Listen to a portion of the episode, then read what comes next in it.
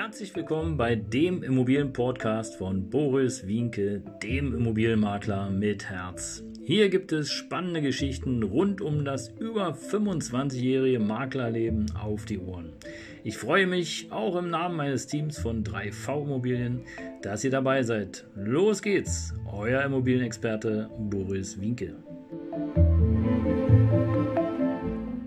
Ja, Servus und Hallo, hier ist wieder dein Immobilienmakler mit, du weißt es schon, Herz. Ja, Immobilienbetrug. Immobilienbetrug ist heute das Thema. Und ähm, ja, oftmals wird ganz unbewusst betrogen. Und jetzt fragst du dich vielleicht, was erzählt denn der da unbewusst betrogen? Und da möchte ich dir gleich eine Geschichte erzählen, die sehr wahr ist, die richtig wahr ist. Und äh, das wurde mir gestern wieder bestätigt in einem persönlichen Gespräch mit einer Kundin, die sozusagen eine Wohnung gemietet hatte. Und die war sich der, des Risikos gar nicht bewusst. Aber bevor wir dazu anfangen, vielleicht noch mal ganz kurz zu mir. Mein Name ist Boris Winke und du hast es schon gehört, Immobilienmakler mit Herz, seit über 26 Jahren tätig. Äh, und ich freue mich immer über neue Aufgaben und neue Themen. Und äh, hier bekommst du natürlich das Aktuellste rund um das Thema Immobilien sozusagen live präsentiert. Und ähm, tja, wir werden einfach sehen, wohin die Reise heute geht. Jetzt geht sie erstmal zum Licht, denn ich werde mal ganz kurz Licht machen, sonst stehen wir hier im Dunkeln.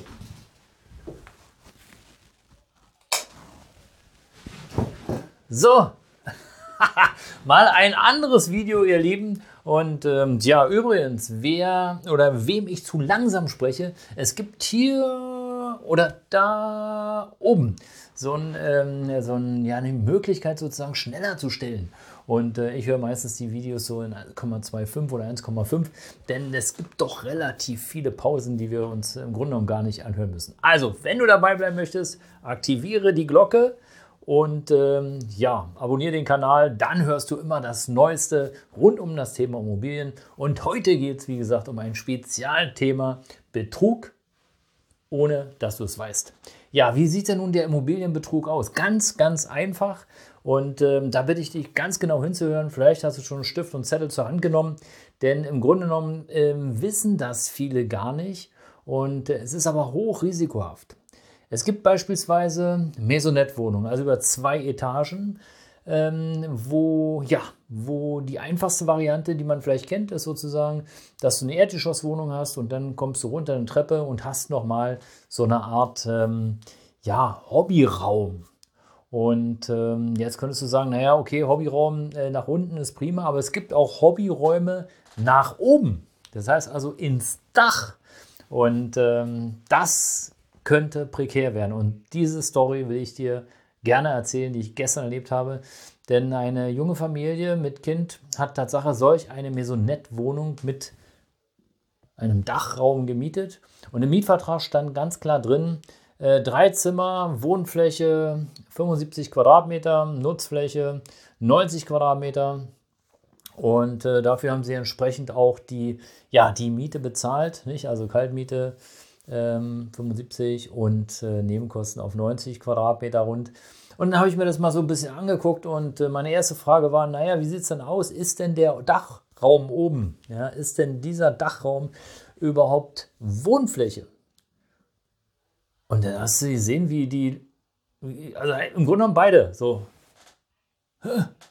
wie?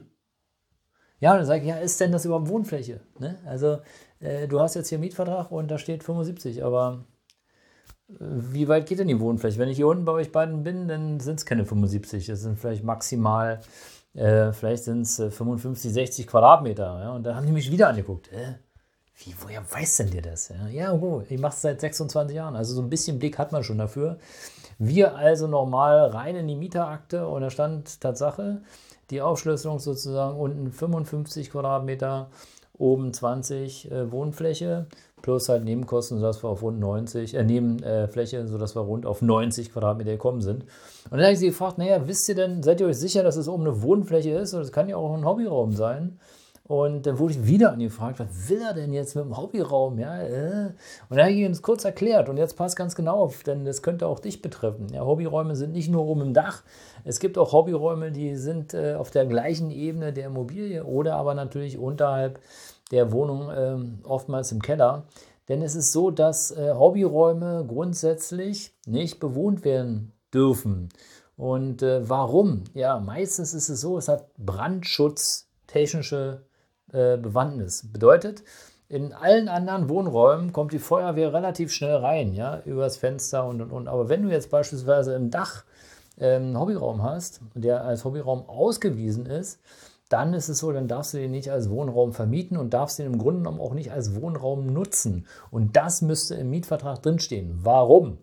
Ähm, zum einen ist es so, dass der ähm, der Hobbyraum oben im Dach sozusagen, wenn der keine separate äh, Feuerausgang, also Feuerwehrzugangsstelle äh, hat, das ist meistens wie so ein äh, ja, metallenes Treppchen draußen am Dach, dann kannst du fast davon ausgehen, wenn auch das äh, Dachfenster zu klein ist, wenn überhaupt ein Fenster da ist, äh, dass es ein Hobbyraum ist. Und ähm, ja, es ist einfach so, wenn du nicht rauskommst und das Feuer von unten kommt, ja, wohin sollst du? Und jetzt stell dir vor, du wohnst da drin und äh, kommst nicht raus. Ja, was passiert? Du stirbst.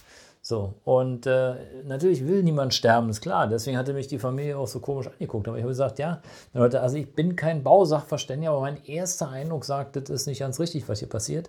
Denn ähm, es ist so, dass äh, ihr viel zu viel Miete bezahlt für einen Wohnraum, der im Grunde genommen Hobbyraum ist. Und dann müsste man das auch einzeln deklarieren im Mietvertrag, damit es ordentlich ist. Und vor allen Dingen, dass die Haftung ausgeschlossen wird, weil äh, Unwissenheit schützt ja nicht vor Strafe. Und äh, wer will schon, dass äh, er verbrennt oder vielleicht bestenfalls sein Kind, wenn er nicht zu Hause ist? Niemand. Und äh, daher war meine erste Empfehlung sozusagen, hey, schaut doch mal bitte die Teilungserklärung an. Lasst euch die Teilungserklärung geben. War ein bisschen mühevoll, man hat ein bisschen rumgezickt, wie es halt so ist. Ja, Dokumente und ja, Datenschutz und wer ist der Fuchs.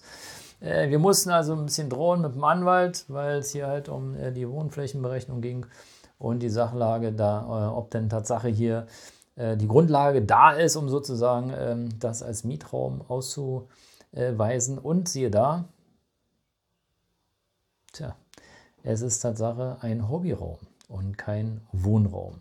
Und das, ihr Lieben, das sollte auf jeden Fall, also wenn du so eine Maisonette-Wohnung hast oder dir unsicher bist, weil du in einer Eigentumswohnung wohnst, dann lass dir auf jeden Fall die Teilungserklärung geben mit allen Nachträgen, äh, damit du hier schon mal eine Grundlage hast dafür, ähm, ob es denn Tatsache so ist, dass es zu Wohn- oder äh, nur zu Nutzzwecken äh, benutzt werden darf. Denn im Grunde genommen haftet zwar vielleicht erstmal der Vermieter, also der Vermieter, ja, aber das bringt dir deinen Schatz, dich selber, dein Kind, wenn du da verschmuckt in der Ecke rumliegst, auch nicht wieder. Und äh, insofern gilt es auf jeden Fall aufzupassen, denn ähm, tja, was soll ich dir sagen? Der Ärger natürlich, die Quintessenz der Ärger ist natürlich da. Der Vermieter, der dachte, ja, er weiß von nichts. Er hat halt auch eine falsche äh, Immobilie gekauft aus seiner Sicht. Er hat halt äh, nicht richtig in die Teilungserklärung geguckt. Und der Kaufvertrag war auch nicht ganz so richtig aufgesetzt. Aber das ist ja nicht das Problem der Mieter, sondern es ist jetzt das Problem des Vermieters. Und die Mieter dürfen also mit viel, viel weniger äh, Mietkosten rechnen und äh, ja, des einen freut, des anderen leid. Das soll es gewesen sein. Immobilienbetrug, ich kann nichts dafür, aber vielleicht hast du die Folgen zu tragen. Und insofern, das war's für heute. Bleib auf jeden Fall dran hier im Kanal, abonniere den Kanal, empfehle mich gerne weiter und wenn du Fragen hast, gerne unterhalb des Videos. Ich freue mich einfach, wenn du dabei bist und wenn du rege kommentierst. Ciao!